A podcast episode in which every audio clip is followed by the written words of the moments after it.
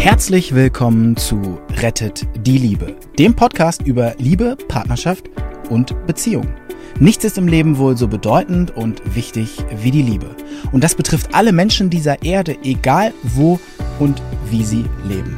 Die erfahrene Ärztin Dr. Beate Strittmatter hat über die Jahre erkannt, dass Krankheitsursachen oft in unglücklichen Beziehungen zu suchen sind. Und sie hat in Zusammenarbeit mit Experten herausgefunden, dass es Regeln gibt, die für alle Partnerschaften gleich sind. Zu schön, um wahr zu sein? Dann hör einfach zu.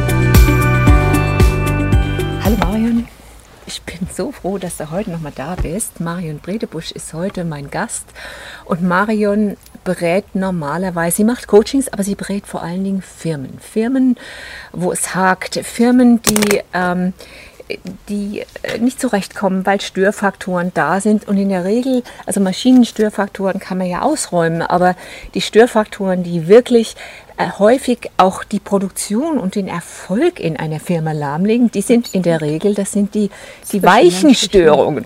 Also man sagt ja eigentlich Hard Skill und Soft Skill, äh, Soft Skill. Also der Hard Skill ist dann deine Fachkenntnis. Nehmen wir mal an, die Mitarbeiter haben alle Fachkenntnis, aber äh, letztendlich ist einer da, der hat eine emotionale, er bringt ein emotionales Thema rein und ich stelle mir das dann so vor nach den letzten, ähm, nach den letzten Videos, die wir gemacht haben.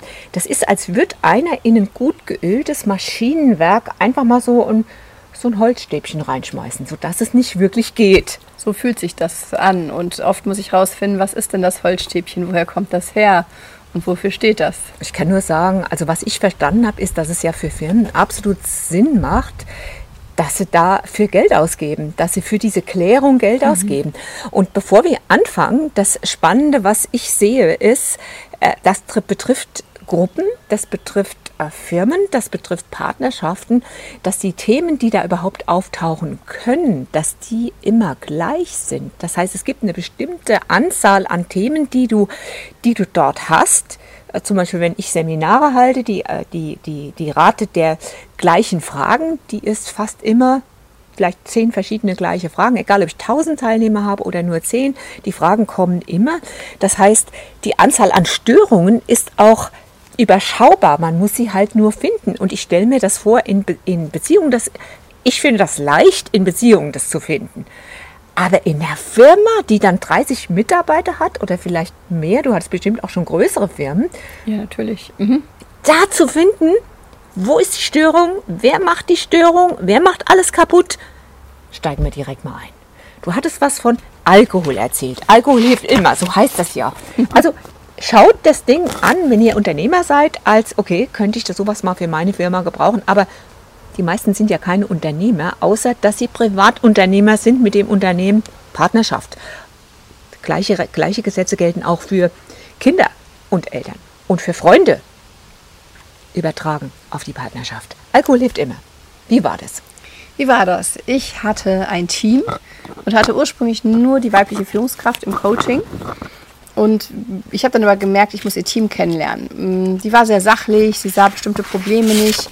Im Prinzip hatte sie so ein paar blinde Flecken, die konnte ich aber ohne ihr Team kennenzulernen nicht rausfinden. Und weshalb hat die Firma dich geholt? Was war deren Auftrag? Also wenn ein Patient vor mir sitzt, frage ich ja nach dem Auftrag. Was soll als erstes besser werden? Oder mit welchem Ergebnis wollen sie herauskommen? Was war denn der Grund so? Also wo hat denn der Firmenchef gemerkt, okay, hier hakt's?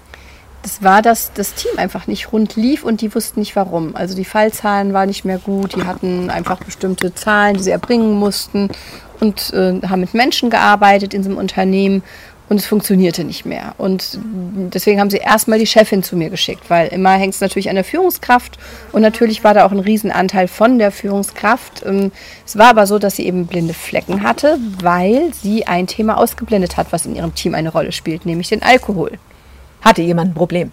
Da hatte eine Mitarbeiterin ein Alkoholproblem und zwar ein enormes. Und ich habe dann, mm, so wie du sagst, du machst eine Anamnese mit einem Patienten, mit einer Patientin, mache ich im Team dann auch eine Anamnese. Also mir war das? klar, dass ich mit der Führungskraft allein nicht arbeiten kann. Ich habe mich mit allen erstmal unterhalten. Also ich habe einfach geguckt, wie ist die Analyse. Und dann kam raus, das größte Problem sei die Kollegin, die Alkohol trinkt. Okay. Es wurde nie angesprochen es war ein Tabuthema, also es war wie in Familien, es ist so ein Geheimnis. Und Alkohol ist quasi wie eine weitere Person in einem Team. Was? Mhm. Es ist also Alkohol ist dann eine dritte Person auch in Beziehungen? Ja, Also wenn einer ein Alkoholproblem hat, ist das, als wäre eine dritte Person da. als wenn man die vielleicht manchmal mehr lieben würde als die eigene Ehefrau. Ach du Scheiße. Kann man da was machen? Ja, klar. Also Jetzt bin ich mal äh, gespannt. im Prinzip hat ja eine Chefin und auch eben, deswegen wurde ich ja auch beauftragt, die haben eine Fürsorgepflicht und im Prinzip muss man dieser Person erstmal Hilfe anbieten. Und es gibt dann immer zwei Möglichkeiten, wenn man den Alkohol, das Thema anspricht, dass die Person das absolut verneint und sagt, ich habe doch gar kein Alkoholproblem. Oder dass sie sagt, na endlich spricht mal jemand an, dass ich montags nie da bin, dass ich ne, das und das und dass ich nach Alkohol rieche und äh, endlich, ja, ich brauche Hilfe. Okay. In diesem Fall hat ähm, die Mitarbeiterin das völlig verneint, verleugnet. Ne? Also die roch wirklich nach Alkohol, die hat sich komisch verhalten. Ähm, also das Klientel, das zu denen kam, das hatte selber zum Teil auch damit Probleme. Es war also auch höchst fahrlässig, die auf diese Menschen zuzulassen. Also es war wirklich ne, richtig gefährlich. Und alle im Team hatten es nicht angesprochen, weil fast alle sozusagen ein eigenes Co-Alkoholiker-Problem hatten. Was? Das heißt, sie kamen Aber fast was alle ist aus das? Was ist das? das war, dass man nicht darüber spricht. Dies- Deswegen war es ja ein Tabuthema, sonst hätten die es ja auch ansprechen können. Die neue, die ins Team kam, hat eben sich selber reflektiert und gesagt, sie hat ein Problem damit, weil sie selber in der Familie eine Tante hat, die Alkoholikerin ist. Okay. Und dann ist man in so Rollen gefangen und kommt nicht raus und versucht es zu verstecken, versucht es zu verschweigen, unten zu halten.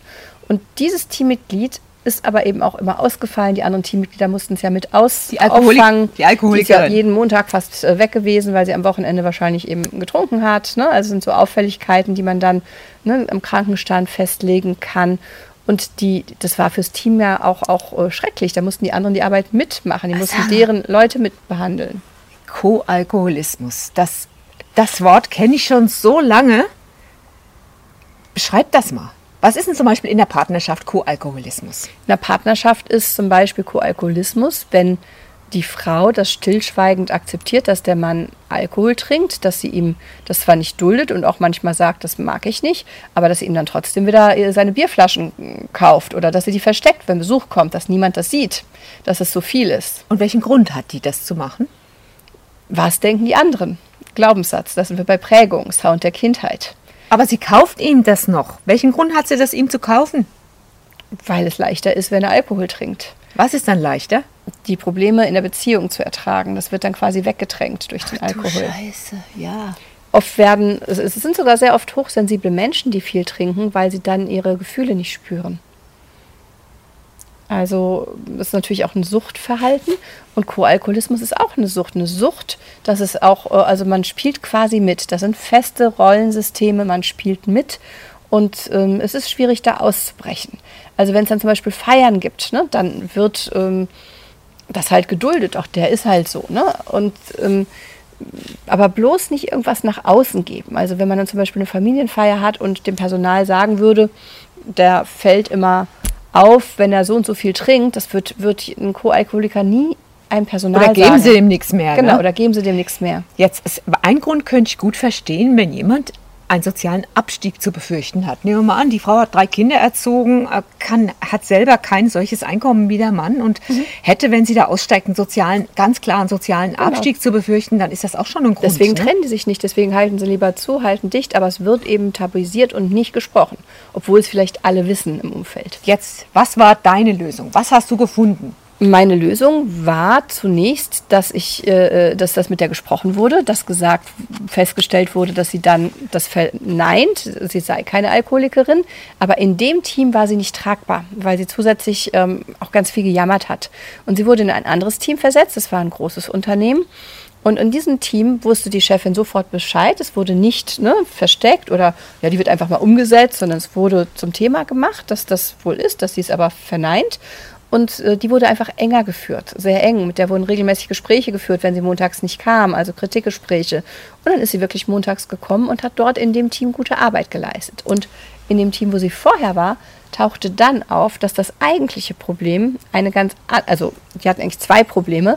Äh, einmal die Alkoholikerin, die immer viel gejammert hat, aber eine, die am meisten darunter gelitten hat, dass sie so viel jammert, der ich auch richtige Techniken auf den Weg gegeben habe, wie sie das sich abgrenzen kann, die war eigentlich das eigentliche Problem. Wie?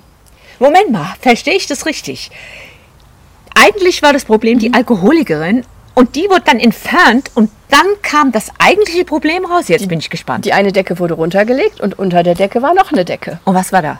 Das war eine, die wollte jammern. Die wollte jammern und nachdem das Problem weg war, hatte sie nicht mehr ihre Sonderrolle, wo sie ganz viel Aufmerksamkeit durch ihr Jammern bekam, dass die andere ja immer jammert. Ja, ja, ja. Und die hatte geschafft, durch ihr Jammern zum Beispiel das beste Büro zu bekommen, weil sie konnte nur irgendwo da und da sitzen, weil Genau. das andere dann zu dunkel war. Also Vorzüge. Genau, die hat eigentlich das Büro der Chefin bekommen. Ne? Also ja, ja, ja. Und das wurde jetzt sichtbar. Die war ja nicht bereit, sich zu verändern. Die war nicht bereit, bestimmte Techniken im Coaching-Prozess anzuwenden. Und jetzt?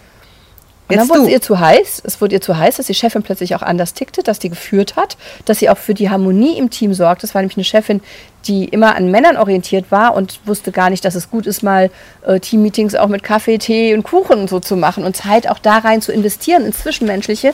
Zu die fragen, Chefin hat sich dir? verändert, genau. Und plötzlich, die war so ein bisschen die heimliche Chefin. Und die Chefin bekam plötzlich ihre Rolle zurück und die Mitarbeiterin hat dann freiwillig plötzlich das Team verlassen. Alle waren überrascht. Und dann?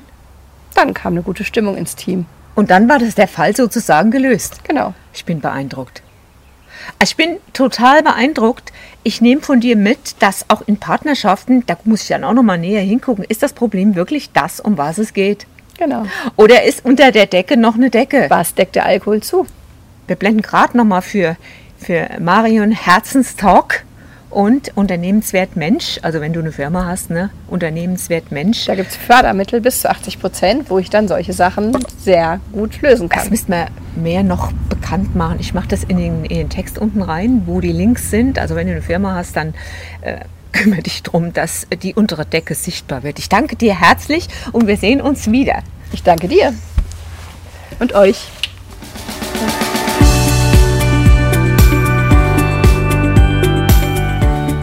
Und wie war es?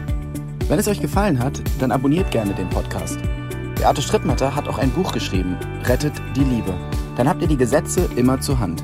Der Link ist in den Show Notes. Macht's gut, bis zum nächsten Podcast.